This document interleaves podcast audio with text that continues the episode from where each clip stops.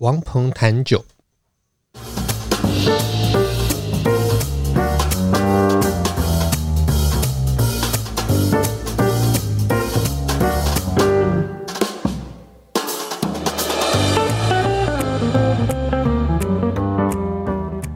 这个节目要带你掌握生活中关于酒的大小事，你会在这里听到实用的酒类常识，包括怎么选、怎么买、怎么品、怎么做餐酒搭配。我会跟你分享业界观察、有趣经历、餐厅体验，还有我身为酒类文化教育工作者的所见所闻、所思所感。节目也会安排高知识含量的内容，像是酒类图书导览、各式酒类专题。我会带你踏上品味养成之路，跟着我们的脚步，你也可以过有酒相伴的惬意生活。如果你是厂商，欢迎赞助我们或者与我们合作。欢迎收听王鹏谈酒。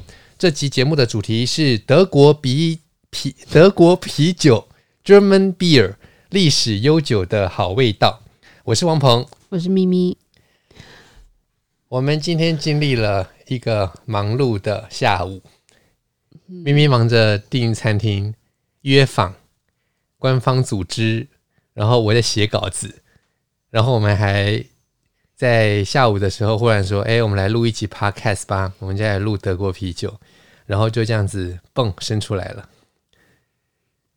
因为老师很容易信手拈来，就是我觉得这个主题对他来说应该是很很容易聊得很开的一个主题。那德国啤酒呢？我每次就是总会想到，就是老师在未来文宣上面写说历史悠久的好味道。这一集要聊 聊德国啤酒到底有什么地方与众不同，然后这是什么造就了德国啤酒的好味道，然后也让台湾知名的酒厂做德国风格的啤酒。那在台湾做的德国风格跟德国做的德国啤酒有什么会有不一样吗？我们今天要聊聊这些东西。那老师那个没有那个没有那个，其实最厉害是信手拈来是你，为什么？因为我一说要练，呃，一一说要录一集，我说那我们不如就来录之前你讲到德国啤酒，说好啊，然后就噼里啪啦，然后访纲就出来。然后当你访纲出来的时候，实际上我是信手拈来没错，但是为了要确保呃资讯的资讯量跟要讲的东西的完整性，然后我还把所有东西整理了一次，还花了不少时间。哦，但是因为老师老师很强调，就是我们讲出去的东西或者。或是老师给的 info 是不是正确的？所以老师想要，呃，在在说出去之前，先确认一下资讯的，啊、因为老师东西太多，还有时候会忘记，尤其是数字，异口同声了。对，我就我我最讨厌数字了。一讲到数字，我们现在讲德国有多少酒厂？一千六百座，那其中六百五十座在巴伐利亚。哇哦！刚背的对不对？对，我我刚查出来的，因为我觉得，因为因为如果不查的话，我就会说哦，那个巴伐利亚多重要啊！巴伐利亚你知道吗？是德国最大方，然后赚很多钱，然后那个数字我也没有，然后他们什么 BMW 啊、Mercedes 都在巴伐利亚，然后啤酒厂，然后四城也在巴伐利亚，嗯，所以他们这样赚很多钱。每年去慕尼黑的时候，就看到那个整个氛围啦，然后甚至有时候会看到他们，诶，刚好。过去几年来嘛，然后偶尔就是适逢选举，然后他们就会贴起贴起海报在路边，说什么巴伐利亚的钱要回到巴伐利亚，像这样子，就是有一些政治诉求。嗯，而且就慢慢知道说，哎，巴伐利亚是一个什么样地位？一个有钱的邦，有钱的邦，对啊。嗯，哎，其实这这一集啊，我们在录开录之前呢、啊，我做了一些技术上的调整。OK，所以不知道说 Podcast 的听众有没有发现？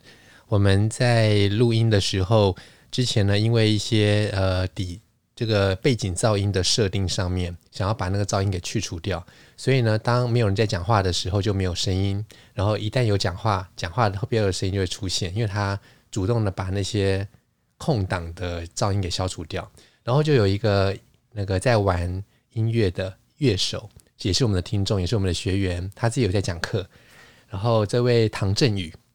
他就私信给我，跟我说啊，我要如何去消除这个底噪，叫做呃调整这个 noise gate，呃等等的。但是我试了好几次，发现哎好像没有办法。然后我后来发现一件事情，就是应该要去把里面的一个叫 compressor 的东西给消掉。这 compressor 是什么呢？意思就是让声音小的部分变大，声音太大的地方变小。然后就会变成我没有讲话的时候，那他就不会去呃，他他就会去让我们的声音不会爆掉，比如说大笑啊，或者是忽然一个很怕忽然的声音。然后，但是我当我没讲话的时候，那个声音就会被放大，然后让听众都听得到，所以就会造成这个问题。因为我就直接发现问题在这边。嗯，所以谢谢这个听众，谢谢唐志宇同学，对，唐同学。然后另外就是我们的录影，我们的录影呢、啊，之前因为一个技术的问题，变成我们录出来的是一零八零的 HD，但是一旦输出放上网络之后，我们的 YouTube 同时也可以看到这个节目嘛，那它的画质就会变得。呃，低于 HD 就是是模糊的，嗯，所以我希望这一集可以开始变得比较清楚一点。就是如果你想看我们的，比如说斑啊，或者是斑什么斑脸上的斑，斑是纠正，就会看得很清楚。对，我们没有纠正，我们就是那个画质会比较清楚，比较清晰一点，就这样，也比较赏心悦目啊。所以这个是我们开始聊之前先讲一下我们的画质跟音质部分，呃，技术的层。技术的部分有一点，希望会更好，希望会更好。刚好这是第十一集，所以每十集都会有一个大要进。嗯，好。那回到我们的主题，就是德国啤酒到底是为什么让它闻名于世的呢？有没有什么背景或是传统的因素？是啤酒节吗？就是德想到德国啤酒，大家一定会想到慕尼黑啤酒节，是因为啤酒节的关系吗？其实啤酒节也只是其中冰山一角啦，就是一个国家的啤酒能够变成好像是他德国的大使一样，让全世界的人认识德国，就是讲到两件事，一个就是啤酒，一个就是什么希特勒。我想到的是车，不好笑，那是一个 冷笑话。那其实德国啤酒，呃，我们讲回来就是说德国啤酒节，呃，以外，以今天来讲，如果你想到德国会想到啤酒，那你想要学习酿造啤酒，你会去德国。其实德国啊，它有一个酿造重镇，就是在德国柏林酿造学院。柏林在北边呢？对啊，北边啊，对啊，嗯，OK。德国柏林酿造学院，我刚刚心思一直在慕尼黑。你也在巴伐巴伐利亚。其实巴伐利亚也有一个，就是在慕尼黑的近郊，一个叫做 Krefelfing 的地方。呃，它在它是慕尼黑郊区啊，有点像是新北跟。就是永和跟台北市的关系，这样就在近郊，它是大慕尼黑的一部分。嗯、那在这个慕尼黑的近郊，有一个叫做呃杜门斯啤酒酿造学院，嗯、叫做 Doemens Academy。这个地方呢，就是专门在孕育啤酒侍酒师啦，然后有些啤酒学程啦、酿酒师啦。那柏柏林也有，那这个柏林酿造学院叫简称叫做 VLB。嗯哼。那像金色三脉也派酿酒师去进修过，然后也从 VLB 的退休下来的研究员，然后聘请当当顾问，然后甚至曾经是酿酒师。然后台湾烟酒公司那个台湾啤酒，呃，事业部也派员去那边进修。所以这个地方算是一个算是世界上要学习啤酒酿造很重要的一个地方。那当然啊，在苏格兰也有，嗯像苏格兰的爱丁堡，爱丁堡那个地方有一个叫做 Harriet Watt Harriet，然后一个短杠 Watt University，那那个地方也是在呃啤酒酿造上面，还有呃谷物制酒、谷物蒸馏酒，像威士忌啦或者各式的烈酒，还是一个研究重镇。那所以讲到德国的德国的啤酒的地位，我们可以从这个地方略窥一二啊。那那个 VLB 啊，我自己也是读他们这个学院的教材出身的，我没去那边念过书，我很想去，但是我那时候没有去。那我有有有点无法想象，我如果那个时候去的话，我今天跟德国的那个渊源会有多深？那但是我读了他们的教材，我发现德国人的这个思维啦，或是呃思绪，在撰写他们的教科书的时候，他们想到的是什么？还有他们技术的高度如何用文字来呈现？那他们的教科书，我读我精读了他们的那个制脉的部分，嗯，因为我对制脉非常的有兴趣，所以。在呃麦芽的部分，就是给他给他整个熟读了完之后啊，你就就是可以领略到他们的那种那种研究的态度。哎，我岔题一下，为什么对制麦特别有兴趣？因为制麦就是他他那本教科书啊，就是一厚厚的一大本，嗯，然后在在前半部的部分，他就是开始从原料啦、制成开始讲，然后从呃麦芽如何制作，然后到麦芽怎么样去处理。然后把固态的麦芽把它碾碾破，然后加热水，然后变成麦汁，然后麦汁再进入到发酵，然后它就这样子慢慢的按部就班的这样子讲下来，然后最后的一部分呢，就会讲到如何让啤酒在包装的时候然后稳定啦，不会坏掉啦，如何做一些发酵完之后包装之前的处理啦，然后有些产品设计啦。啊，诸如此类的，然后中间可能会在酿造的部分讲一些微生物啦、配方等等的一些啤酒类型的东西。那这本书我一拿到，我就想说，那我就从前面开始看。那因为我对那麦芽很有、很有、很有兴趣，所以我就开始从麦芽开始看。然后一看完一整套之后，发现哇，跟我原本想的、知道的东西，这个落差的太大了，就是增进了。一家子功力，像这样，是因为台湾其实不太做制麦的部分，对对啊，台湾可以酿造，我们都拿到麦芽嘛，对啊，我们就直接拿到麦芽，所以这个麦芽作为原料，它的前世今生，其实它其实它会大大影响麦汁的品质，而麦汁就是啤酒的根本，嗯，所以像 wort 这个字，我们讲到这个 wort。就是它其实，在字根上面，字源的考据上面来说，它就是根本的意思。嗯，它就是根源。所以啤酒的品质的根源在于麦汁，麦汁怎么来的呢？就是麦芽。那讲回来，就是说 VLB 啊，他们的这个教材撰写的非常的全面，然后非常的深入，基本上就是就像是啤酒酿造界的圣经了。怪不得好多人去那边念书。我们在前一阵子啊，有跑台湾跑透透，然后去拜访了一些酒厂。那我们在台湾烟酒公司的四大啤酒厂，我们都有去，包括善化啤酒厂，然后台湾啤酒工厂，然后还有那个台北啤酒工厂吧。的重重讲一次，台北啤酒工厂跟晃神，台北啤酒工厂，然后善化啤酒厂、竹南啤酒厂跟台中乌日，是对不对？乌日啤酒厂。然后我们去善化啤酒厂的时候，我们有遇到邱金生厂长，嗯，然后我还记得我们那天好热哎、欸。我们出了火车站之后，我出了火车站之后啊，然后就走走走，然后还走过一个天桥，跨越。我讲就是出那个出站之后，我就 Google 一下，说，哎，好像是一点一点一点一点包，就是将近两公里之类。然后我们就看了一下，然后说，嗯，应该可以走得到。结果是可以走得到，但是我们拖着一个 Remova 金属的。行李箱里面有一些我们的给息，然后就是在太阳下，太阳下很很卡车旁很热，就是台一线旁边，整个就是热翻了。然后没有，那不是台一线，台一线跟它垂直。嗯、我们走那条应该不是台一线哦，是哦，反正就是垂直。然后就是反正就是走到走到了酒厂之后，我们就是热翻了，而且那天觉得真的超热，然后全身很干，因为就是南台湾跟北台湾还是有差。对，然后结果就还，然后你结果你那天还破例了，一说还来厂长说你们要喝的是什么，然后你就说你可以喝啤酒，对，通常你都喝水或茶，嗯，然后结果结果我们一到家，我要我要讲的重点是，就一坐下来啊，其实那个厂长他其实不太认识我，嗯，然后一坐下来的时候，我们就我们就呃稍微介绍一下我的来历啊，然后那厂长还很惊讶说啊，你有出书哦，啊，你是啤酒侍酒师哦。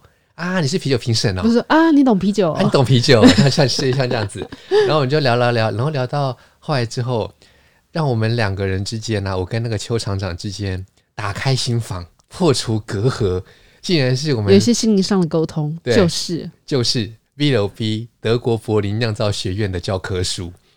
没有一件，他一下拿这本书就说啊，对这本书我有念啊，然后如何如何，然后我们就讲到一些。讲到一些硅藻土或什么的，就是一些技技术细节，他就忽然眼睛亮说啊，你懂啤酒，嗯，所以就就是没有我要我要讲的就是说德国啤酒它的地位，呃，是在它的研究重镇，它是世界的啤酒酿造中心之一，然后很多人都是全面取经，然后包括台啤有很多员工，然后我们最近遇到的就是这位呃邱厂长，然后就因为了这本书，他也全面念过书，然后我们就这样子。搭起了桥梁，这样。那可以回来我们的主题了吗？行。所以德国啤酒，你刚才的问题是问到说什么？到底为什么让它闻名？所以老师刚刚讲到，就是德国柏林酿造学院。对啊，以今天的啤酒业界来看的话，德国很有名，就是因为它你可以去那边学习，去那边念书进修。那当然，德国啤酒就很有名嘛。德国啤酒节之所以有名呢、啊，是因为曾曾经皇室的婚礼在慕尼黑举办。嗯所以呢，慕尼黑这个地方要举办婚礼，皇室婚礼，然后要用啤酒来庆祝。但是因为时间刚好是定在十月，所以在早期的时候，因为没有冷藏设备，所以通常都是利用利用冬天凉冷的空气来冷却麦汁，来让那麦汁不会坏掉，然后顺利的进入发酵。嗯。所以呢，呃，早期的啤酒酿造季节大概就是从十一月、十二月、一月、二月、三月，大概是这几个月之间。然后三月就开始酿最后一批啤酒了。所以呢，酿造最后一批啤酒，那可想而知，四月、五月就开始气候回暖啦、啊，不能酿造。那十月庆典啤酒要喝什么酒呢？当然就是三月的啤酒。那早期的三月的啤酒，它的颜色大概就是深色的、琥珀色的，应该这样讲。所以琥珀色的啤酒到了十一月庆典，大家就把这种三月的啤酒称为叫做十一月庆典啤酒。所以在过去有一段时间，我这边插题问一下，三月啤酒为什么要十月才喝？是因为是因为三月是最后一批可以酿造啤酒的季节所做出来的啤酒，嗯、所以呢四月就没办法酿啦。对，可是以前放的不会坏掉，不会啊，因为你就放在 Keller，你就放在 Keller，就是那个酒窖里面，哦、就放在让它。保冷，对不对？那所以你放在地窖里或者酒窖里，那你就会四月喝三月的啤酒，五月、六月、七月、八月、九月都喝三月的啤酒，然后十月也喝三月的啤酒，嗯、一直到新酒出现。那新酒的话，就是十一月开始酿造，然后还开始有啤酒喝。嗯，所以呢，十月庆典啤酒那个时候，他们就称呼自己喝的啤酒叫做梅尔森啤酒，德文的梅尔森 （Märzen） 意思就是三月。嗯哼，所以三月啤酒跟十月庆典叫 October Fest。嗯哼，October 意思就是 October 十月，，Fest 意思就是 Festival。嗯，所以 October Fest 十月庆典啤酒 October Fest Beer 跟 Märzen 是一样的东西，但是后来因为时代在改变嘛，所以大家的口味也改变啦，然后大家的想法也改变了。大家觉得十月庆典既然是庆典，就要多喝一点。嗯，那人家多喝一点，你不能够喝那种味道色深味浓的啤酒，或者是喝起来好像一体面包，那你喝了喝两杯你就饱了，你们喝不下去了。所以他们要开始喝那种容易消化的啤酒，于是颜色就要越来越浅。所以在一九八零年代的时候，这个十月庆典啤酒就从梅尔森的琥珀啤酒慢慢变成浅色版本的十月庆典啤酒。嗯，所以。这个名字上面它有个改变，就是梅尔森，它就是今天我们在称梅尔森，那就是传统的琥珀啤酒。嗯，然后十月庆典啤酒就是可以拿来称呼浅色版本的梅尔森，然后也慢慢的变成浅色版本也不叫梅尔森了啦，直接叫做十月庆典啤酒或者是庆典啤酒。哦，OK，但所以这个十月庆典啤酒其实是有季节性，它不是一年四季都买得到，对不对？十月庆典啤酒这个标签有季节性，因为它就是为了为了十月庆典而出来的，嗯嗯、所以每年我去慕尼黑的时时间大概就是早的话是八月，然后就已经可以开始慢慢买，陆陆续续看到这个产品上市了。然后我九月去的时候绝对买得到，然后十月过后还会有一些卖的残余的货在货架上，然后一直在市面上，我不知道会到卖到什么时候，但是基本上就是卖完就没有了。嗯，所以大概如果说你十一、十二月去的话，你可以买到的话，那大概就是当年酿造出来，但是没有坏掉，因为这啤酒做出来之后，你当然可以放大概八个月、九个月，嗯，是新鲜，是还算可以喝的。嗯，那除非是保保存条件实在是太差，那当然味道就会跑掉。OK，所以十月庆典啤酒的话，大概就是每年的八月八八月去的时候，再陆陆续续可以买到。所以你说，老师，你说那个酒标上他会写 October Fest。就是英文的 October，但是那个 C 要改成 K，Oc、嗯、October Fest，然后 Beer B I E R，嗯嗯，OK。那所以德国的啤酒啊，就是呃很有名，为外人所所熟知啊，在全球的业界，它就是因为它是酿造重症嘛，然后研究重症，然后它有呃啤酒节，所以大家都知道。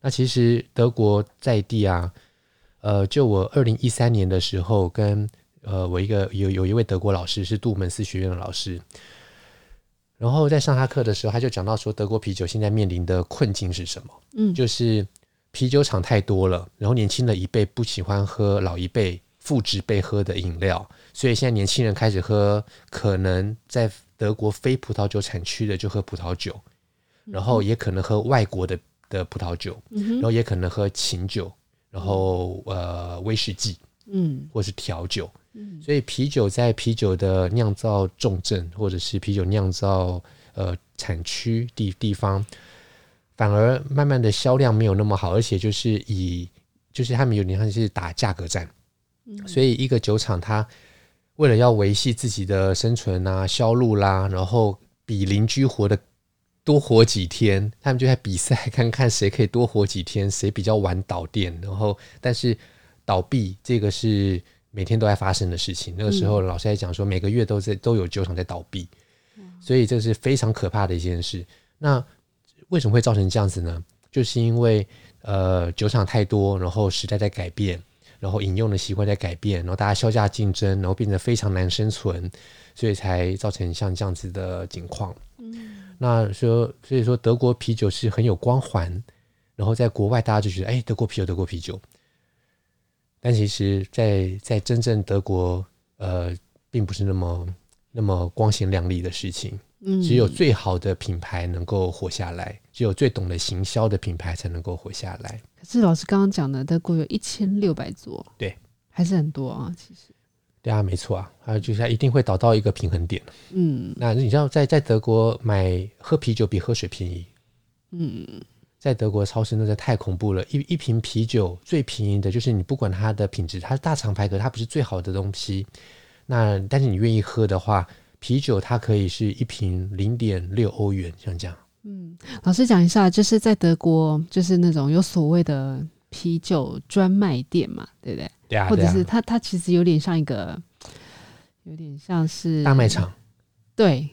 然后他的那个啤酒就是放在站板上，然后货架整个这样子摆开来，然后哇，那个像仓库一样，然后大概两层楼，两两层楼，两层半层那么高。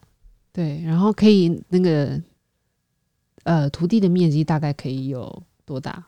面积？对，就是它可以放很高嘛，它那个呃，像啤酒仓库嘛。对对对。哇，那个我该怎么去比拟呢？嗯嗯，该怎么比你？讲一下。该怎么比你啊？嗯，那个超市有多大？我也不知道，听众们怎么去想象，因为因为我对数字实在是太太无感了，我也无法去讲那有几平或几平方米。可能有近五十平哎，我想五十平不止五十平啊。啊，maybe 大概就这种数字，就是很大，大很夸张就是了。然后只有，就是几乎只有啤酒，然后他们啤酒真的是琳琅满目。对，然后还有一些是那个饮料超市，嗯，饮料超市里面它就是各式各样的饮料都有，甚至连白兰地都有。嗯，所以每年我去慕尼黑的时候，我就会去一个叫做呃。饮料绿洲超市，然后它里面就是有有 有饮料绿洲，饮料绿洲 要什么有什么，饮料绿洲，然后它就是有有卖果汁类啊，就是软性饮料，又也有也有卖酒类，所以当当当我有一阵子要开始收集世界的白兰地的时候，然后我那年去慕尼黑也开始在那个饮料超市找白兰地，嗯，也都找得到，对对，是在地的跟跟奥地利的，嗯。然后，其实德国啤酒很有名，还有另外一个原因，可能是大家觉得说德国嘛，有一个叫做纯酿法令的，嗯，所以听起来就觉得很纯啊。一五一六年，哎，Oh my God，连 我都背起来了。对，一五一六年的存量法令，它其实，它其实当时出来的时候是为了要让呃，在德国，其实那时候德国都还不是德国。因为他那时候就是一个很松散的，就是有点像是邦联啊，然后很松散的组织啊这样子。那那个时候是为了想要节省粮食作物，嗯哼，粮食作物就是小麦嘛，所以小麦拿来当粮食作物，大麦才拿来做酒，大致上是这样分的。然后呃，如果你要做酒的话，那就要确保政府可以课税，所以呢，政府呢就多方考量之下规定了，只能用大麦麦芽来做酒。然后只能用啤酒花来当成新香料，因为其他的新香料是不需要种植，可以去野外采集的。但是啤酒花一定要人工种植，嗯，才能够确保你得到的是雌株的球果。只有雌的球果才能符合酿造啤酒的需求。所以野生的啤酒花，它的雌跟雄就是会授粉，所以就没办法满足啤酒的酿造需求。嗯哼，好啦，结果政府推出了。当时的主政者推出了这样子的存量法令之后，结果这个名词名称太好听了，名称就叫做 Einheitsgebot，Reinheit 就是 purity，就是纯粹的。那既然既然很纯粹，那大家就觉得哇，德国啤酒很纯啊，然后又有一个这样子的传统，一五一六年啊，然后那时候我们都还没出生啊什么的，然后就觉得哎，这个好。那所以这是一个成见。其实一五一六年存量法令它不是一个强制性的东西，但是你一旦符合了，你就可以标示一五一六年的存量法令。它它它它这个德文的标签就会写说，呃，仅遵循一五一六年存量法令酿造，像这样子。所以很多人都会觉得说啊，德国啤酒很有名，然后是因为有这个存量法令。Gesundheit，你知道什么叫 Gesundheit？存量法令啊？No，No，不是，存量法令是 Heinheitsgebot，。因为你刚打一个喷嚏，所以我不打算把它剪掉，所以我就要说 Gesundheit，哦，意思就是 bless you 吗？对，不对，就是就是健康，就祝你健康。谢谢。我每次在我们的录音间，我们的录音间其实算是真的是很很不专业录音间，因为有猫乱乱跑。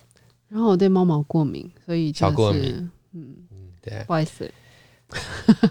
好啦，所以我们刚刚讲到德国啤酒的地位，为什么叫做历史悠久好味道？其实讲回来，就是它有一个一五一六年存量法令，然后在悠久的历史之的传统的这样子演变之下，我们还知道它有德国啤酒节、慕尼黑啤酒节，所以大家就会一想到啤酒，想到德国，想到德国，想到啤酒。然后事实上，它也是一个这个呃世界上当今啤酒酿造的重镇，所以大家都去那边留学，然后连我自己也是呃。念杜门斯学院他们的啤酒侍酒师的课程这样子，那其实德国啤酒很多，在德国当地啊，他们会有时候会在我们眼中会觉得好像乱喝，因为啤酒太多了，所以他们就会拿来调饮，嗯，比如说调可乐，嗯，像什么 Cola Weizen，嗯，Cola Weizen 意思就是 Cola 就是可乐嘛，然后 Weizen 就是小麦啤酒，所以就是可乐调小麦啤酒。他们这个 Cola Weizen 其实有一个特别的名字，叫做 Flieger，就是嗯，就飞来飞去 Flieger。然后还有另外一个叫做 Krefelder，他其实是得名于发明这个调酒的人。他呢就是一个很喜欢喝啤，想要喝啤酒，可是又怕苦的人。所以德国最苦的啤酒叫做老啤酒跟皮尔森。然后为了想要让自己可以喝这个啤酒又不觉得苦，他就在里面加可乐。所以这个人呢叫做克。叫做克莱菲尔德先生，然后他就发明了这个可乐加皮尔森或可乐加 Alt Bier，就是加苦啤酒、老啤酒，然后就会有一个很好的甜苦平衡。就在德国当地会有这种奇怪的喝法。还有另外一个，其实台湾也有人在做，像台啤做出来的水果啤酒啊，或台虎，他们有时候会用那种什么柠檬汁啦，然后柠檬沙瓦，像这种感觉的东西，其实这个风味啊，还蛮类似他们德国叫做 Radler。Radler，Rad 就是 R A D 这个字，Rad 意思就是呃车轮嘛，自行车。嗯、Radler 就是自行车手。他们有一个这样子的的这样子的怎么说？呃呃小小的传闻啊，就是自行车手嘛，流了很多汗，要补充电解质啊，那怎么办呢？最好的、最可以跟人体这样子直接噗就吸收的，那就是呃柠檬汁，然后再加上啤酒。嗯，这就是啤酒加上一些柠檬汁或柠檬汽水。那这个这样子的调饮，然后也可能用那个叫做呃葡萄柚来代替，嗯，所以葡萄柚也好，柠檬也好，加上加上了啤酒，浅色的拉格就会变成 Radler 自行车手。那所以这个啤酒调饮呢，就是说不管是呃啤酒单喝也好，还是调呃其他的饮料，其实这样其实啤酒调饮这种叫做嗯。呃混混杂了啤酒的饮料，这个在德国的超市也蛮常见的。其实我们可以可以从这一点来看，德国的啤酒文化已经发展到了，或者是已经累积沉淀到了一个高度，就是他们可以拿外国人一般觉得很很神圣不可侵犯的饮料啤酒来掺其他的东西，就像我们台湾一样，就像我们的茶一样。对啊，那个外国人都觉得说啊，你们你们台湾有那么好的茶。然后你们东方文化有那么好的茶的文化，结果你们拿来加珍珠、加奶、加黑砖、仙草，然后杂七杂八什么东西加上去，就说为什么？因为我们可以啊，我们茶多啊。然后我们甚至为了要做这个茶，还有那种茶的香料。嗯，所以我们这种发展就是是一个文化背景，然后整个环境的产物。所以可以从这个地方来看德国啤酒的地位，那就是从各个不同的角度，嗯。来印证，嗯，地位之崇高啊，Deutsches Bier。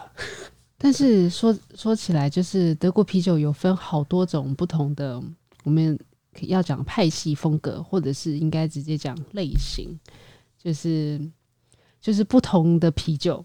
然后我们如果用地理位置来看的话，就是大概可以分为哪些？就是简单的说，要不然我觉得有时候听的会不会觉得很复杂？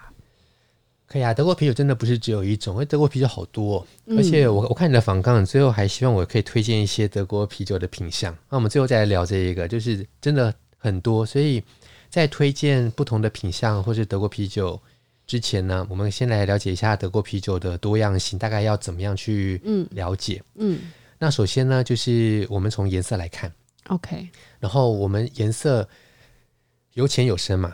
然后是不知道是不是听众朋友有听过这个字叫做拉格啤酒，嗯，拉格就是低温发酵，然后搭配低温熟成的啤酒，嗯，那低温发酵就造成了它因为不是高温发酵，所以酵母的这个风味副产物就会比较少，嗯哼，那你喝起来就会比较纯净，嗯，比较凸显的是原物料的味道，嗯，原物料的味道是什么呢？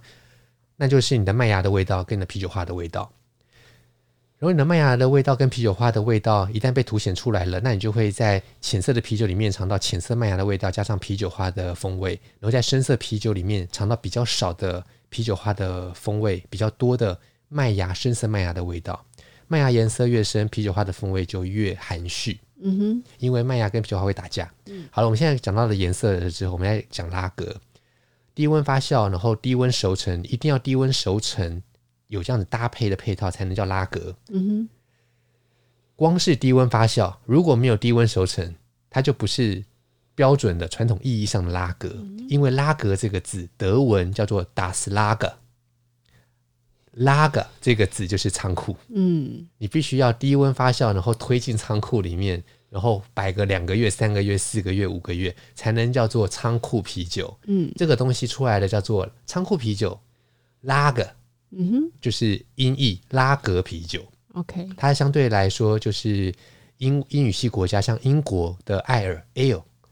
那因为德德文德国不讲英文呐、啊，嗯，所以在语言来看的话，他们只有 beer 或是 lager，或者是高温发酵的，也是属于 beer。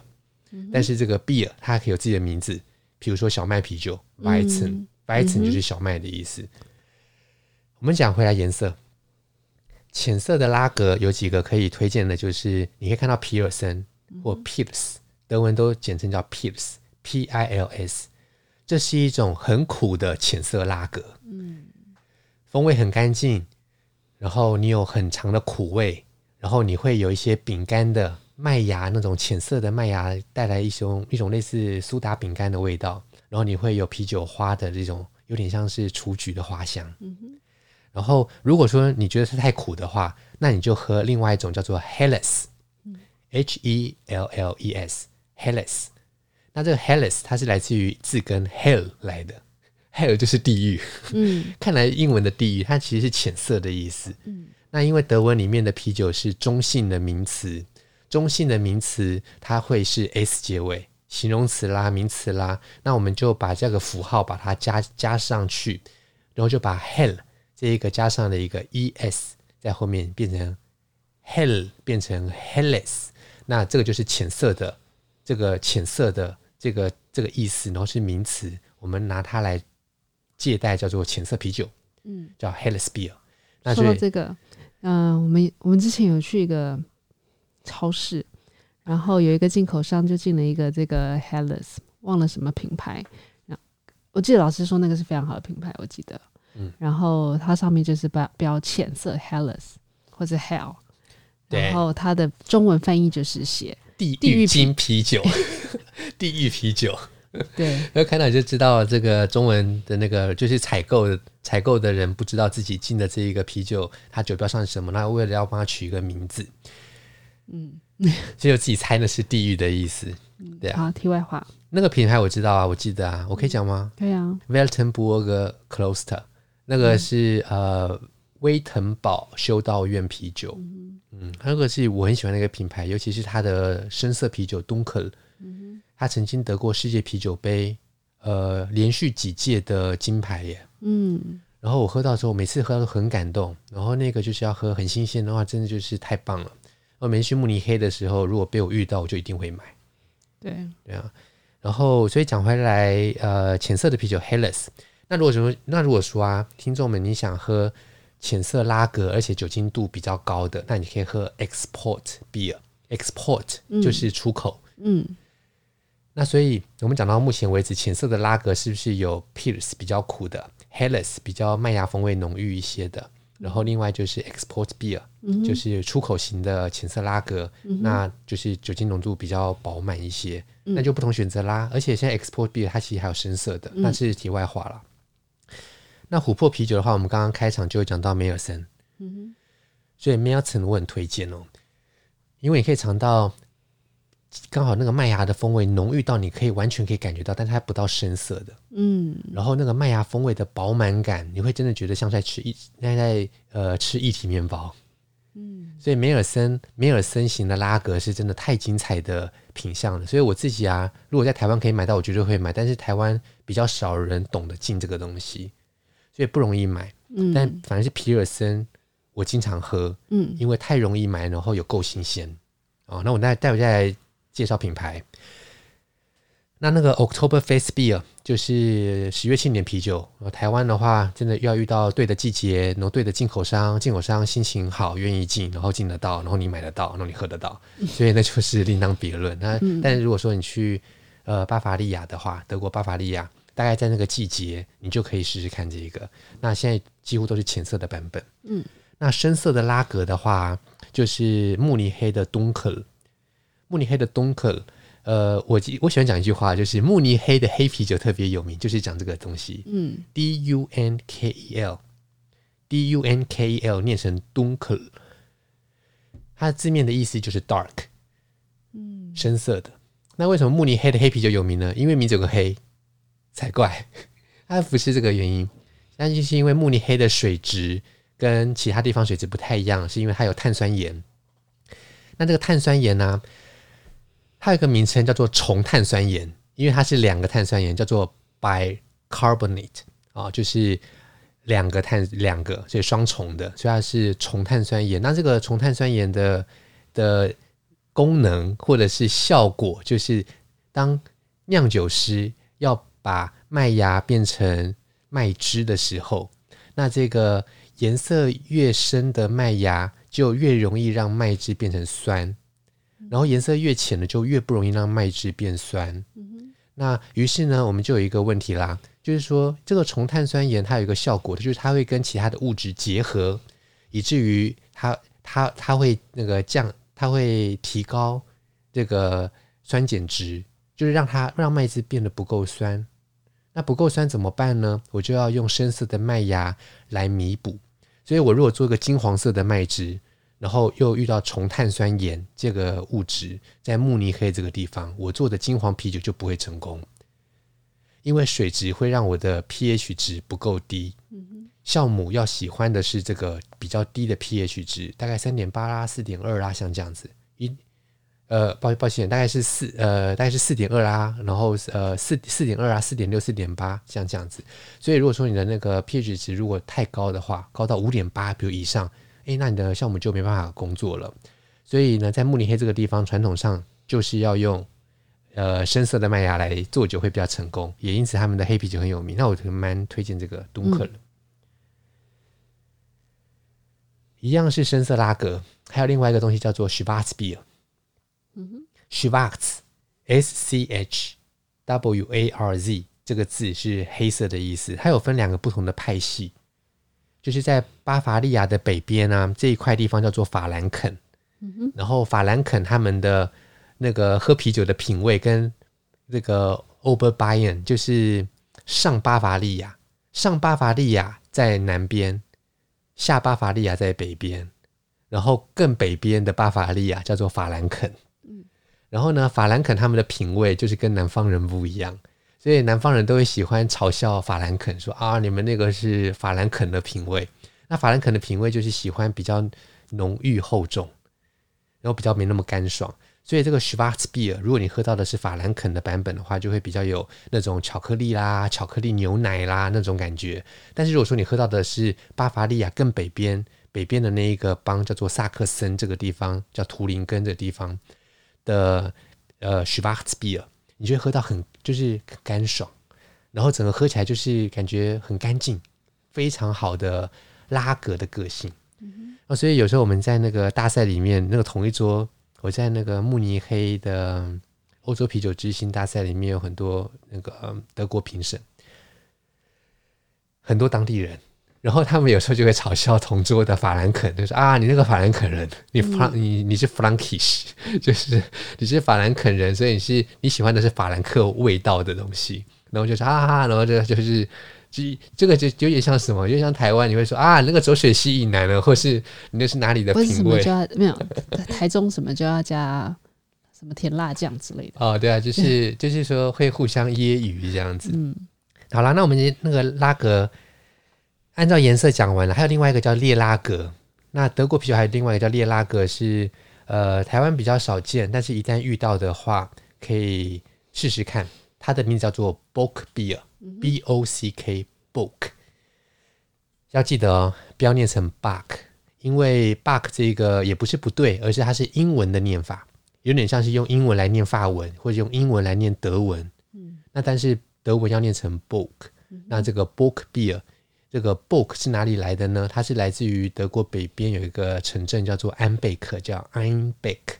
那这个安贝克在早期的时候是一个酿造啤酒的重镇。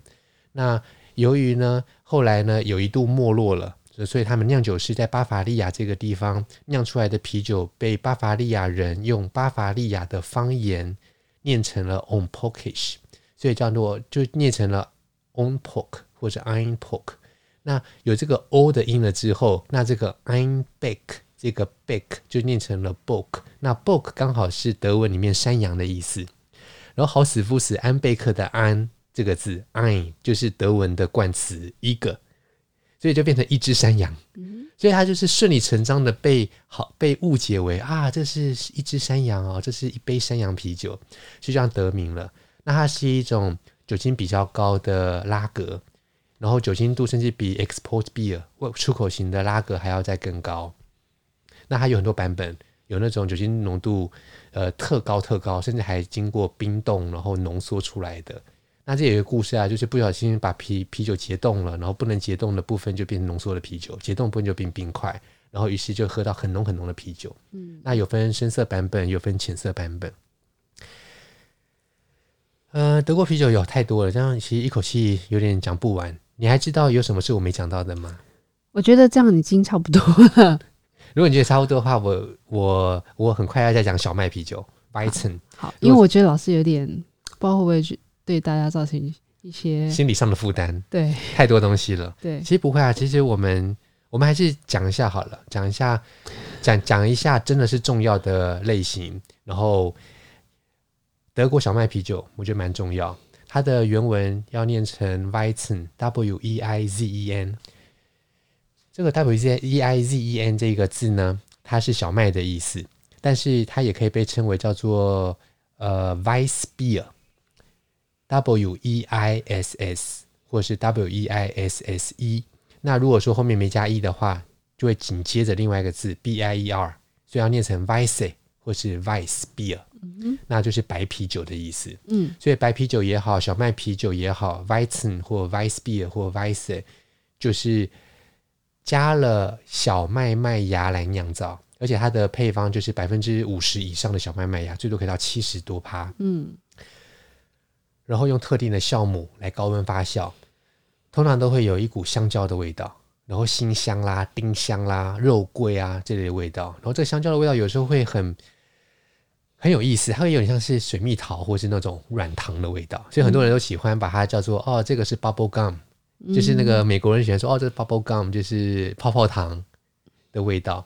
那呃，我我我我曾经遇过一个韩国酿酒师。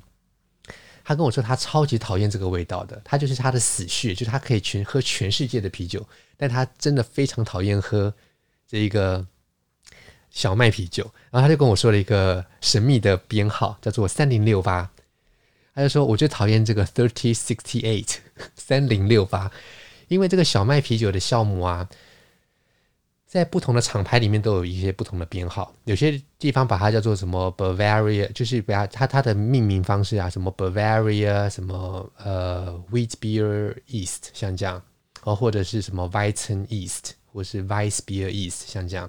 所以它都会有不同的名称或编号。那很有名的一个品牌，而且很有很有很有名的一个酵母厂商，它的那个编号就是三零六八。所以他就说：“哦，我讨厌这个三零六八。”所以就跟你分享一下，你可以在你的同号圈里面说分享说：“哦，我觉得这个小麦啤酒的这个香 香蕉的气味表现得很突出，这三零六八的这个气味这个个性如何如何。”但是三零六八不要不要搞错，它不是只有一一种，它还有其他的编号，比如三五一、三三零六九。对，好，所以，呃呃，另外在台湾很少见，然后但是大家都很喜欢说上一两句，感觉好像自己很懂了德国啤酒的是科隆啤酒跟杜塞尔多多道夫啤酒。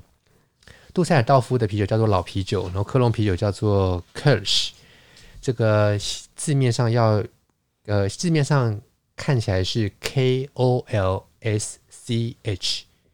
然后这个 O 上面有两点，要念 Kirsch，千万不要念 Kosch，要念成 Kirsch。那这个科隆啤酒，科隆这个字 Köln，它的形容词的形式就是 Kirsch，所以你要说科隆的人也是 Kirsch，科隆的也是 Kirsch，科隆的方言也是 Kirsch。所以德国人他们有一个很好、很很有趣的话，这样讲就是。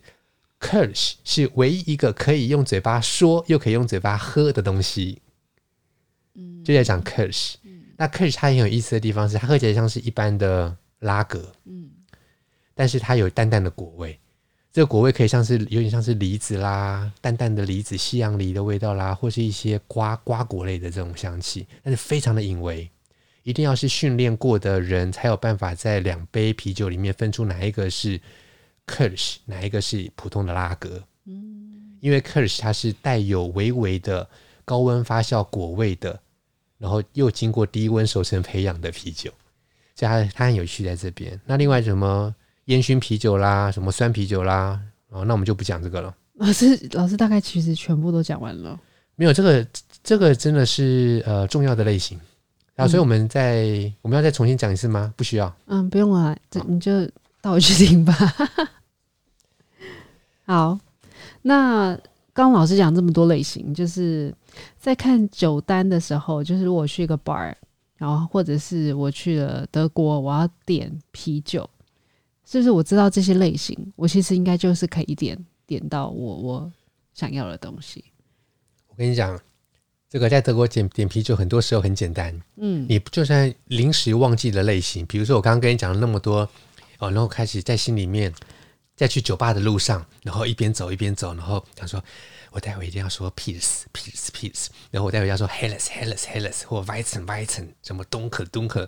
好啦，结果你到之后，然后结果全部忘记，结果一紧张之下，全部都忘记，怎么办呢？只说呃、uh,，I would like a beer。对，没错，你就你就讲 Ein Bier bitte，就是说，请给我一杯啤酒。那其实，在所有的地方，一杯啤酒的意思就是，它可能就是，OK，你点一杯啤酒，我就给你一杯啤酒。一杯啤酒很多时候就是最简单的那一那一种啤酒。那这个啤酒过来已经是黄澄澄的。当你说 Ein beer” 的时候，它不太会直接给你一杯深色的啤酒，你就会浅色的啤酒。那浅色的啤酒通常是什么呢？不会是酒精特高的，也不会是不见得特苦的，所以你就会得到一杯，比如很多，比如说很多时候可能就是一杯 Helles。这样讲好了，你在巴伐利亚的话，巴伐利亚我刚不是讲到有南北之别吗？所以在巴伐利亚的北边，他们喝的 Pils 是比较常见的。所以你在北巴伐利亚，你比较你说 Ein Bier，你很可能会得到一杯 Pils。嗯，然后你其次你还会可能会得到一杯，比如说 Helles。然后你在南巴伐利亚的话，你很多时候你说 Ein Bier，他就是给你一杯 Helles。所以越北边越容易喝到 Pils。嗯，简单来讲，OK。然后，所以我这边有一个数字可以跟大家分享，就是在北巴伐利亚，他们的皮尔森是三十五趴的产量，嗯嗯、就是他们的饮用量的产量。然后，其次是二十趴的小麦啤酒，然后十六趴的浅色啤酒。然后在南巴伐利亚小麦啤酒喝的特多，就是在慕尼黑那一带，所以慕尼黑的小麦啤酒特别有名，他们喝四十三趴，就是四十三趴的啤酒都是小麦啤酒。OK，然后二十八趴的 Helles 浅淡色拉格，嗯嗯，金黄拉格，所以。当你到了的那个呃要点酒的时候啊，你就记得这些名字酒酒种的名称，要不然就是 Ein Bier Bitter。那你知道要点大杯还是小杯吗？当然是小杯啊，台湾人都喝很慢。那我们到的时候啊，很很多的朋友就是评审朋友们，他们一去啊，就是就先来就是半公升。那半公升其实蛮合理的，就是五百 CC，五百 CC 也算蛮大杯，但是 half half liter。Halb 就是 half，嗯，所以德文的 half half liter 就是半公升。那很多时候我们半公升直接说 ein m a s s 就好了，ein m a s s 就是一个马克杯，嗯哼，所以它就是一个有一个有把手的，然后通常就是半公升起跳。当你没有说你要 ein Liter 一公升的时候，那你就会得到半公升的啤酒。嗯，那除非你真的就是很要求说。我真的喝得很慢，然后我也希望喝到最后一口时还是冰的，那你就要特别先点小杯的。那所以有一个原则是这样讲的：小杯就是五百 CC，小杯就是五百 CC，或者是比它再更小一点。看每一个啤酒花园或者是餐厅，他们有多多小杯可以给你。嗯、那通常皮尔森都会特别小杯，因为皮尔森很苦，所以呢，它特别适合低温喝，才会。凸显它的那种明亮感、结构感，所以它一回温就真的是塌掉，然后也不香，然后口感也不对。所以皮尔森通常就是小小杯的，大概就是比如三百 CC 像这样子，两百五十 CC 或者三百三像这样子。那所以你呃有个原则啦，有一个德国朋友这样这样讲，就是到了一个餐厅或是酒吧坐下来了，啤酒花园坐下来了，你就是要点一杯小杯的啤酒。嗯，它有多少杯你就点多少杯，然后你就是它虽然稍微贵一些些，但是因为德国的啤酒才太便宜了，所以稍微贵一些些也无妨，就是多付一点点的钱，然后确保你的啤酒每喝一每喝到的喝到的每一口都是冰的。嗯，就有一个这样的原则。嗯，OK，那你觉得？你觉得如果我到了一个一个，如果如如果说是一个啤酒爱好者？然后他到了一个酒吧里面之后，他一旦开始喝了啤酒之后，第二杯、第三杯、第四杯、第五杯，他要喝一样的啤酒，还是要一直在换不同的啤酒？你说我吗？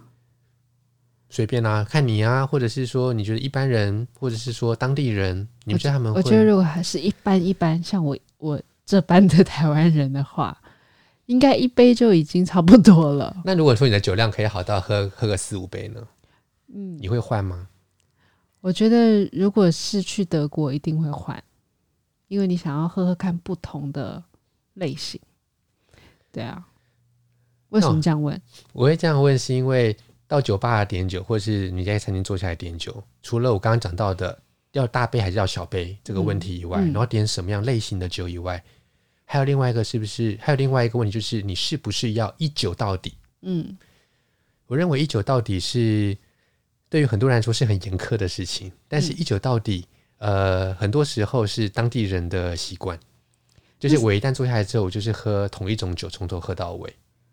嗯，当然不是很严格的规定啦，就是你当然可以换。那像我我们的同行的啤啤酒专家们啊，我们的习惯就是一刚开始就先喝一个什么东西，然后再换，然后再换。嗯，然后他都是喝完一杯，然后再换，然后再换。那但是目的。不是为了要喝不同的味道，或是认识不同的酒，而是为了整个餐期当中，从开始然后到中间到尾巴，他们各有可以搭配的不同的东西。嗯，所以到了甜点的时候啊，我们可能会搭小麦啤酒啊。当水有那种什么有水果的东西啦，或者是那种奶油的东西啊，甜点我们就搭小麦啤酒。他们都很会喝。对，然后中间的话，我们就是。就是 stick，就是真的是 stick to Helles，然后 Dunkel，就是这样的啤酒，嗯、然后只有在前面才会喝 Pils，嗯哼，因为皮尔森太苦了，嗯，所以它就很开胃。然后在喝前面吃一些简单的前菜的时候，你会喝 Pils。突然好有画面哦。对，所以就是会有这样。那那我们刚我们刚不是有我们刚有没有提到猪脚？没有，没有提到猪脚。其实那个巴伐利亚他们，我我我每次去慕尼黑的时候，我都。每次我在坐飞机的时候，就在飞机上，我就想说啊、哦，我这次一定要吃到 Schweinehaxen，就是猪脚。嗯，那那个木那个巴伐利亚的猪脚啊，他们有很多不同的风格，就那种先卤过，然后再去烤，然后先卤过啦，然后什么炸过啦，然后烤啦，就是做工很繁复。嗯，然后他们有不同的餐厅，有不同的风格。那这种卤的真的也是蛮好吃的，但是那种那种。那种经过炸拉、烤拉，那种皮是很脆的，那个就是哇，真的是！突然间我好饿哦。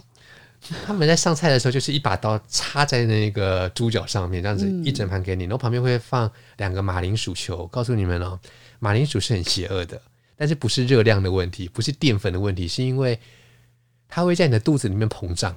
嗯，那你是不是一边吃猪脚，然后一边吃那个马铃薯球？那个肉超多的，就一人一份，哦、那个肉超多。那真的超多，我一直以为我大食量，然后每次就是看到的那一盘，就觉得啊，这个我一定可以吃得完。然后吃到最后，你就觉得真的是太妖瘦了，太多了。然后尤其是那个马铃薯球，它那个马铃薯球叫做呃 knuden，knuden，。那呃，它很邪恶，因为它在你的肚子里面会膨胀，尤其你又喝了啤酒，嗯，哇，你会胀到一个不行哎、欸。然后我们有一次还。还有同行的评审说啊，真的肚子胀胀到真的不行，动不了了，会会很痛，然后开始自费点那个消化酒。嗯，就是然后所以同行的评审有有人是意大利人，他说哦，你这个这个在我们家乡很常见，我们暴饮暴食的时候，我们都会喝什么消化酒，就是苦酒。嗯，对啊，所以对啊，你还记得苦酒的名字是什么吗？这个在德国暴饮暴食之后也蛮用得到的，Fernet Branca。哦，对，那个苦酒能帮助消化，所以一酒到底与否，这个也我我觉得也是在餐厅里面啊，就是会嗯。有机会遇到的。那既然巴伐利亚是一个啤酒邦啊，那我相信大家去德国可能要不就是去大城，比如说柏林啊，或者是应该是 Frankfurt 吧，Frankfurt 对啊，对啊，你要从 Frankfurt 进，对啊，法兰克福，我们有一年是不是？从波尔多出发，然后要去法兰克福，再飞哪里？美国。嗯，然后结果我们就一直在梦想着，我要去吃，我要去吃德国香肠，法兰克福香肠。对，所以我才选了从法兰克福转机，因为那时候我们住在法国。结果没想到波尔多到了巴黎，然后巴黎要飞法兰克福，中间遇到了什么事情？罢工，就是。那那那一那几天，法国就是很流行罢呃罢工这档事。然后那那那一那几天，我不知道是机师还是什么罢工，反正就是 flight delay，就是 delay 到很可怕的境界就是了。就是我们预计下午去，中午过后又会抵达法兰克福，是这样吗？对，好像是对。然后想说啊，我们就可以有一整个白天在那边吃法兰克福香肠，然后喝法喝德国啤酒，然后看你要怎么样。没想到我们到的时候已经多晚了，十点还是九点？Midnight，我记得是 Midnight 那么晚了。对，哇，真的是太恐怖了，太恐怖的一个经验。然后，哎，我我想我想反我想要大成就是嗯，如果去德国玩啊，然后去的是慕尼黑的话，慕尼黑千万不要错过，就是他们有一个叫 Brotzeit。意思就是 brout b R O T Zeit Z E I t，broutzeit，它这个意思是什么呢？意思就是说你去吃一点小点心，有点像早午餐的感觉。那这早午餐的内容是什么呢？就是你会有啤酒，然后你会有这个呃纽结面包。那你会有德国的白香肠，嗯，这个德国的白肠就是外观看起来白白的，然后是水煮的，就泡在那个热水里面，嗯、一锅这样整个端上来，一个像是陶陶陶的一个陶陶陶陶盆吗？可以这样讲，嗯，因为像一个很大的圣杯的形状，像陶盆，有点像是我们在台湾这边吃到那种怎么什么呃酥皮浓汤。的那种东西，然后的放大、放大、放大、放大版，然后一一锅，然后里面装水跟那个小白肠。那个白肠啊，就是它叫做 Weisswurst 白肠，它是小牛肉，然后里面有一些香料，什么石螺啦等等的，然后很搭啤酒。嗯，那通常我都是喝那一个，然后搭配新香料一样味道很多的小麦啤酒，因为毕竟南巴伐利亚就是有这个 Brotzeit，然后面包啦，小牛。呃，小白呃白肠小牛肉香肠啊，然后跟那个呃 Weizen 那个小麦啤酒，所以它搭配起来、嗯、哇，真的是 local food local beer。嗯，那那个搭配起来，那个小那个小小小牛肉香肠啊，通常不会连皮那个肠衣去吃，把它吃掉，因为很 Q。嗯，然后他们都会把它切开，然后把里面的那个刮出来，然后有点像软绵绵的，像海绵一样的口感，然后这样讲，但我都我都我都会把皮吃掉，因为我那个皮很脆。嗯。说到这个，如果我们现在没有办法出国吃吃，嗯、呃，去德国的话，我觉得那个台湾有一间很不错的德国餐厅，叫温德。哦，对，温德，它的就是食物也还蛮到底的，叫 Wenders。嗯嗯。然后我们之前还认识他的主厨，是主厨吗？嗯、之前算主厨，但他离开了，所以他已经离开了。嗯，这这是一个德国人。嗯。那我们刚才就提到那个德国纽结面包嘛。嗯。纽结面包的英文是什么？Pretzel，对，没错，因为它那个 pretzel 这个字啊，它的拼法是 P R E T Z E L S。嗯哼。那因为这个字啊，翻成英文之后，它跟德文不太一样，德文要念成 Brezen，嗯哼，B R E Z E L，然后如果是复数，再加一个 N 在后面，所以是 bretzel 或者 Brezen。那这个就是纽结面包。那纽结面包它的这个形状，有些时候你会看到。在国外啦，不是在德国当地，有些地方它会做成脆脆的，像饼干一样那种小小的，没有？那那那其实不是德国当地的样子，上面还撒盐什么的，不是。在德国当地，上面可能会有盐，无妨，嗯、但是重点是它蛮大蛮抛的，大概就是比你的手掌还要更大。嗯、端上来的时候啊，它就像是一个个挂着，嗯，挂在有点像是那个。一根杆子，然后伸出来像那个枯枯树一样，然后拿来给你挂，嗯，要衣架衣架，拿来给你挂帽子啦、挂首饰的那种感觉。然后它就是一个一个的纽结面包挂在上面，嗯，然后就是随你吃，嗯，然后这个是他们那种那种当地真正的道地的纽结面包。温德的这个 pretzel 也做的蛮好的，对 对，很很道地，真的是德国的东西。今天有点饿了。啊，对，讲到了猪脚，讲到了 Brotzeit。嗯，好，所以最后我要赶快来问一下老师，如果如果老师要点一个在台湾点一个德国啤酒，嗯，你会想要点什么？呃，你说在台台湾有一些有一些酒厂，他们在酿德国风格的啤酒，嗯，所以我们来一个个来念出来好了。好哦，呃，我很久没有去的一间叫做 Gordon Biersch，它是美国的一个品牌，嗯、一个啤酒餐厅，然后在台湾开。我不太知道现在是谁在经营，因为我也好久没去了。嗯，啊，但是我上一次去的时候，印象最深的那一次是我记得二零一三年有去，然后二零一三年的那时候去啊。是因为我那时候也刚好在准备啤酒评审啊，然后读书啊什么的。那时候你还在那附近上班嘛？嗯。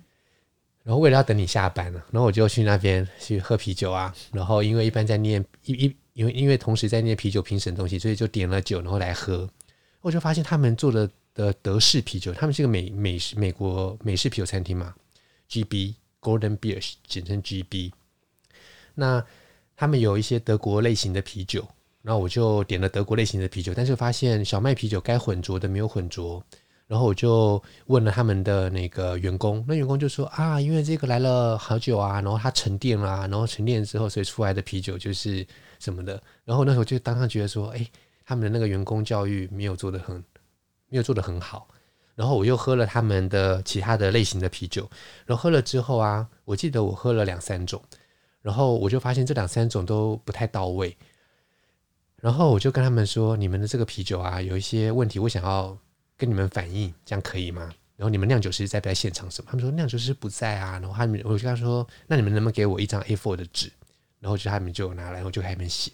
然后我就写了正面、反面，写写满哦。嗯。然后给他们回馈单，回馈单。他说：“哦，你们的什么类型的啤酒？我尝到什么，闻到什么，看到什么外观，然后应该如何改进啊？然后可以更接近类型等等的。”然后。后来就石沉大海，完全没有回应。后来一直到某个机会，我不知道你记不记得？我记得啊，就我们开了一个课，然后那个酿酒师有来上课。多真的是多年后，对不对？嗯、然后他就私下跑来说，他那个时候在 GB 当酿酒师吗？细节我忘了。嗯，然后他他他说他们的团队有收到，不知道他是主酿酒师还是助理酿酒师，总之他们就说他们的酿酒团队有收到，然后但是他们那时候就是没有再丢回来一句话说他们有收到还是怎么样，然后但是他们就可能是还蛮感激我的吧，或者说蛮惊讶，就是说会有人喝到这些东西，然后跟他们讲，但是他们那他那时候我又跟他偶然相遇的时候，他就说当年他们收到这个的时候，其实也蛮无奈的。因为他们也知道自己，呃，除了技术方面的问题以外，在类型上面的不精准，是为了台湾市场。嗯，他们为了要让台湾人可以更喜欢他们的酒，所以就把苦的变得不苦，把浓该浓的不浓，该苦的不苦，该烈的不烈，很多都这样子啊，对不对？对啊，所以那个 GB 他们就是根据市场口味去微调他们的啤酒。那事实上啊，呃，伯克金好像也是这样子。嗯。那那个伯克金，伯克金他们在上市之前的时候，我有喝到他们的打样的啤酒，嗯，就是他们那时候好像伯克金甚至不叫伯克金，是不是？啊，总之就是就是在整个炒，就是在整个气化的阶段啊，我们有跟伯克金有一些接触，然后是因为专业上面的一些切磋啦，然后交流啦，那我们有真的喝到。他们打样出来第一代的啤酒，我喝到的时候，哇，我几乎掉眼泪，你记得吗？嗯，我记得老师说非常的感动，我非常感动。然后那时候是咪咪接你去接洽的嘛，你有接洽到，嗯、然后然后那时候说好像要做一些什么合作，然后我就想说，哎，我那时候有没有机会跟一些厂商合作呢？我该不该合作呢？会不会有一些业配的包袱呢？等等的，我还很非常怀疑这件事的时候啊。然后到了他们在伯克金金车公司在台北罗斯福路上的总公司，然后一坐下来，然后端上来啤酒，我一喝，喝了一个，再喝一个，再喝，哇，太感动了。然后回来我就跟咪咪讲说啊，这个我绝对可以接，就是我完全没有那个怎么说，完全没有后顾之忧，就是你要我帮你代言也可以。嗯，但是后来是周兴哲帮他代言。嗯，就是找找了歌手帮他代言或者背书这样，那但是他那那个第一个打板真的非常好，但是但是后来上市的啤酒的味道不一样，变得也是一样，根据市场做调整。那时候也是我们呃认识公司里面的人，就是金车伯克金里面的人，所以我们就知道了他们的考量是什么，是为了想要让他们的产品最重要的是让消费者喜欢。我认为这也是很重要的，是，所以经营的考量跟你在做出一个东西，这个东西像不像它原生地的样子？嗯，原本德国的样子，诶，可能中间是要有取舍的。嗯，所以从我的角度来看，我觉得我我我我完全可以理解。嗯，那类似的事情其实也发生在台湾啤酒上面了。台湾啤酒它早期也像是德国的全麦酿造，然后那你说啊，我这个遵循了德国的。啤酒就是世界这个上最公认的啤酒国度，德国啤酒全麦酿造。但是结果忽然台湾的稻米生产过剩啦，那怎么办呢？那只好收购稻米。那收购稻米要拿去哪里呢？全台湾人不可能一天吃二十个米糕啊，那怎么办？那就来做酒，所以就变成非全麦酿造，有用米蓬莱米去去作为辅助的原料，然后做出来的非全麦啤酒。那所以有很多的经营的考量、市场的考量、风味的考量。嗯，那事实上金色三麦，金色三麦，我以前在那边当过顾问嘛，品饮顾问，然后是二零一零年年底到二零一二年的年底，二零一一一零年的老师对数字真的不在行，你不要 不要坚持。二零一两年半了，大概两年半两.年多的顾问了，然后在这段期间，呃。我我我我记得很清楚哦，因为德国的拉格啤酒酵母，就是德式的低温发酵的啤酒酵母，通常会有一些比较明显的硫化物的副产物，就是闻起来会有点像是瓦斯啦，或是像是硫磺啊、火山啊这样子的味道。那这类的硫化物的味道，有时候会像火柴，也不一定。那我们那时候酿的蜂蜜啤酒。德国啤酒基本上不能加蜂蜜进去，因为存量法令规定的嘛，你一定只能用原本的啤酒酿造原料，不能有添加物。所以一旦有添加物，那你就是不是德国纯酿法令的这样子的传统出来的啤酒。那金色三麦早期的时候，它的自己自己规范的路线或设定的路线框架，就是我要做在台湾做出原汁原味正统的德国的啤酒，然后有那种德国啤酒花园的氛围，然后让大家可以来吃喝享受生活，度过快乐时光，像这样的概念。那蜂蜜啤酒是唯一一个不是德国类型的啤酒，在那个时候。那所以要做蜂蜜啤酒怎么办呢？那也没关系，那我就用德国的拉格酵母来做，然后加了龙眼蜜，是精选的，是品质非常好的龙眼蜜，所以那个供供货的的那个量就是不太一定。嗯、那由于当当时酿造是分呃分批酿造、小批次酿造，所以每一批的稳定性也没有那么够的时候，有些批次啊会特别出现德国酵母的硫磺的气味。嗯那个时候的酿酒师啊，也我们有曾经有一段有一段时间是重叠的，就是那个我跟维尼许若伟，他现在在金色山脉啊，他他现在在台虎精酿，然后那时候许若伟那个维尼，他就有时候会跑来我的办公室，然后跟我讨论，然后说哦，这一批的啤酒屁味怎么那么重？嗯，那个屁味放屁的那个味道，像瓦斯的味道，那其实就来自于德式酵母。那其实金色山脉在早期的时候，真的是很想要把这个德式的啤酒，就是酿到某个，就是某个境界。那我那因为他们那时候就是不过滤，然后是采鲜酿啤酒。那有一次啊，他们甚至说，哎，要参赛，那要参赛，然后但是那个酿造课的人不知道要怎么把啤酒，就是归到某一个类组，然后去比赛。那个时候我也还不是啤酒评审。所以我就为也为了这件事情烦恼了一阵子，那我就去找一些资料啦，然后我就发现，在整个比赛的类型里面，比较符合金色山脉的，其实不是什么 Dunkel，不是什么 Schwarzbier 深色的啤酒，都不是这些，而是叫做 Keller Beer Beer，Keller K E L L E R，它其实就是把 K 换成 C 之后，然后 K E L L E R，然后它其实就是英文的 C E L L A R 这个字 Cellar。就是酒窖，酒窖啤酒的意思就是酿造完了之后不经过滤，然后只经过低温熟成培养，然后直接装瓶。它可以微浊，也可以不浊，然后也可以带有程度不一的酵母的残留的风味。这个可以是醛类物质，像青苹果的味道，也可以是面包的味道。那它说它的范畴很广，然后你可以，你也可以不太苦，你也可以苦，你可以是一个 Keller Beer，然后是 Pils。很有创意，因为 Pils 一定要过滤，但是偏偏你 Keller Beer 的 Pils 就是皮尔森，然后是 Keller Beer 酒窖啤酒的版本可以不用过滤，哇，这真的是太神奇了！你还可以有 Keller Beer Helles、Keller Beer Dunkel、Keller Beer Schwarzbier 诸如此类的，你还有梅尔森。好啦，嗯、那个时候就在报名，然后那时候就想说啊，看来看去要报什么类型呢？然后就报 Keller Beer，所以。呃金色山脉早期的啤酒都是有点微浊，然后未经过滤的酒窖啤酒。但现在因为已经很多年了，这样算起来也七年，超过七年了。然后在过去的几年来，金色三麦一直在改变，一直在调整，然后推推陈出新。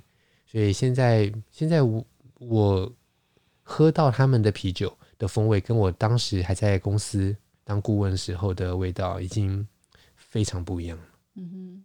个性也很不一样，嗯，那但是都是属于德国，就是想要去做德国类型的啤酒，但是这个德国类型的啤酒，德国的啤酒的味道呢，在台湾当然可以酿啊，你用台湾的水质去做调整，你用台湾的，呃，在台湾你可以进口一些啤酒酿造原料，麦芽啦、啤酒花啦、酵母啦、扩培的技术啦，什么东西都可以在台湾做出正港的德国啤酒的味道。饥渴乱真，就是产地不是德国，产地是台湾。但是我发现最后做出来的啤酒的味道不是那么道地的德国风味，往往都是经营者的考量。嗯，就是我可以，可是我不想。嗯，我可以，可是我不想。那所以在台湾要喝德国啤酒，或许还是可以去试着看看能不能买到进口的德国原装进口的啤酒，但是比较新鲜的装瓶，像这样。最后一个就是赶快跟大家说一下，呃，推荐可以买到的市面上的德国啤酒，只讲三个。嗯、那你想要什么类型？其实品牌好多哎、欸。我们我我很快的把一些类型讲一讲好了。比如说皮尔森，哦、皮尔森可以买的就是碧兹堡，对不对？碧兹伯格，然后或者是 Kernish Pilsner 国王皮尔森。然后有另外一个品牌叫华斯坦纳，它比较没那么苦，所以比较没那么推荐。好喝，可是它不是很道地的德国皮尔森，除非你买到一个超苦版本，它就是一个复刻版。嗯，然后重现三十年前的皮尔森，好苦好滋味。嗯，那如果说你要买小麦啤酒的话，小麦啤酒我很推荐的是 Weihenstephaner。嗯哼，它就是呃德就是国家酿酒厂、国家啤酒厂出来的。然后他也跟慕尼黑技呃科技大学有合作关系，然后叫 Weihenstephaner，然后一样在巴伐利亚的还有 Franciscana 啦，或是 t u h e 这些都是有做小麦啤酒的。嗯，有一个品牌叫 Weltenburg，我刚刚讲到的嘛，威腾堡修道院，它的深色拉格 Dunkel 非常非常推荐。如果有机会的话，一定要一定要喝到，体会一下什么叫做世界级的德国慕尼黑风格的深色拉格。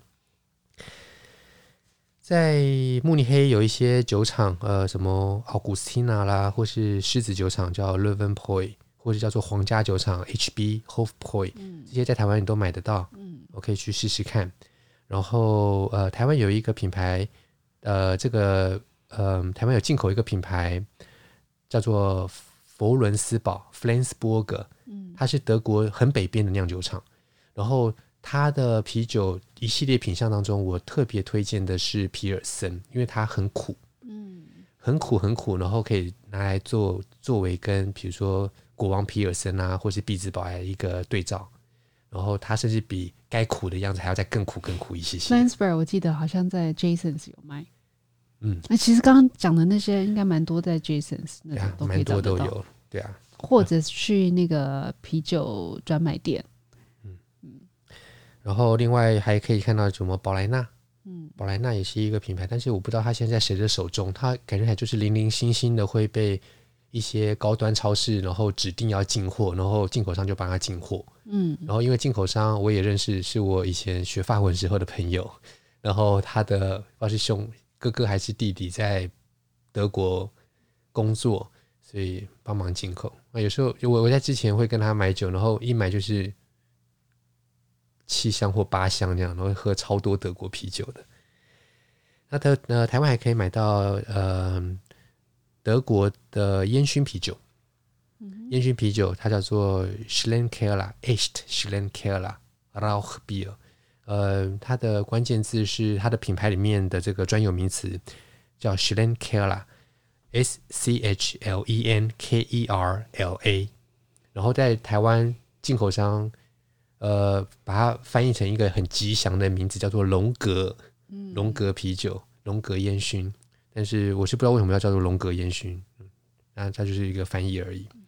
那就是这些，就是可以作为一个开始啊，也我觉得也够多了。嗯嗯，好，好，好啦，那这一集就聊到这喽。好，那就谢谢收听，祝你们在德国啤酒的路上，呃，玩的愉快。如果可以的话，多多少少说多多少少学一些德文也是很有用的。比如说有有有一个一定要听得懂，叫做 Auf Wiedersehen。你知道什么叫 Auf Wiedersehen？太久没出国，有点忘记了。我跟你讲一个故事好了，我这有个彩蛋，跟大家讲个故事。有一个朋友啊，他就是年轻的时候，然后就是非常的风流倜傥，然后有一回到了德国，然后在德国地方呢遇到一个非常年轻貌美的女子，然后呢在一夜过后，隔天他们两个要各自道别，于是他们在火车站道别，那个女的就上了火车，然后呢身体就露出车外，火车缓缓的前进，两人越来越远，越来越远。这个时候呢，这个男生他不会讲德文。然后他就远远的说，想要跟他再再次见面，然后就说 What's your name？然后呢，这个女生就远远的跟他说 a l v i d e r e。然后呢，在多年之后，他就跟他的朋友说，我当年遇到这个女子，真的是让我多年以来都难以忘怀。我还记得她的名字叫做 Auf Wiedersehen，意思就是德文的再见。好啦，Auf Wiedersehen，拜。